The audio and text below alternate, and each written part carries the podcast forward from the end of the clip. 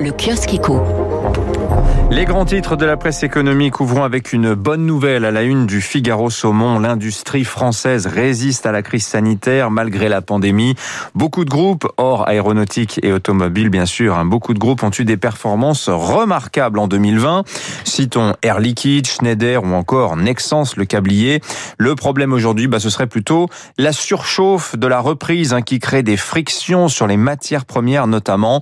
On va en reparler tout à l'heure dans le journal de l'économie, mais ceci dit, tous les espoirs sont permis. L'opinion en est même à se demander si au moment de la reprise des services, le CAC n'aurait pas le potentiel d'atteindre les 7000 points, niveau jamais connu par l'indice parisien.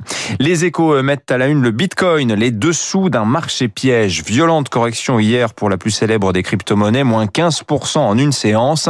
L'or des millennials perd de son éclat et semble à ce journal à loin d'être une valeur refuge. Discours des échos très alignés, hein, il faut bien le dire, sur celui des banques centrales qui n'aiment pas du tout le Bitcoin.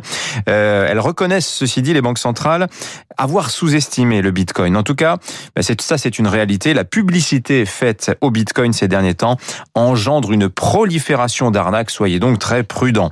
Débat européen également dans les échos, toujours avec le creusement des déficits et l'explosion des niveaux de dette publique. Le pacte de stabilité est-il encore longtemps tenable?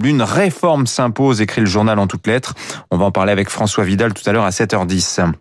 Je vous parlais d'industrie à l'instant. Beaucoup de papiers dans vos journaux ce matin sur l'automobile. Le Figaro nous raconte euh, les concessions automobiles sous pression alors que les constructeurs accélèrent sur les ventes en ligne. Les échos, eux, voient les voitures made in China à l'assaut de l'Europe. La part de véhicules chinois va être multipliée par 10 d'ici 2025. La tribune se demande de son côté ce que Stellantis va faire de Maserati. C'est la seule marque de luxe dans le giron du nouveau Le Parisien lui s'intéresse à l'emploi des seniors. Ils sont l'autre extrémité du marché du travail, hein. mais comme les jeunes pourraient payer une partie significative du coût de la crise. Enfin, papier politico-économique dans le journal Le Monde hein, sur les apports économiques de l'immigration. Le Monde brandit l'exemple hein, des fondateurs turcs de BioNTech comme euh, des icônes d'une intégration réussie et la source d'un renouveau de l'économie allemande, mais parfois semble euh, répondre dans le Figaro l'historien Bertrand Lançon. L'immigration est bâclée. 6h39.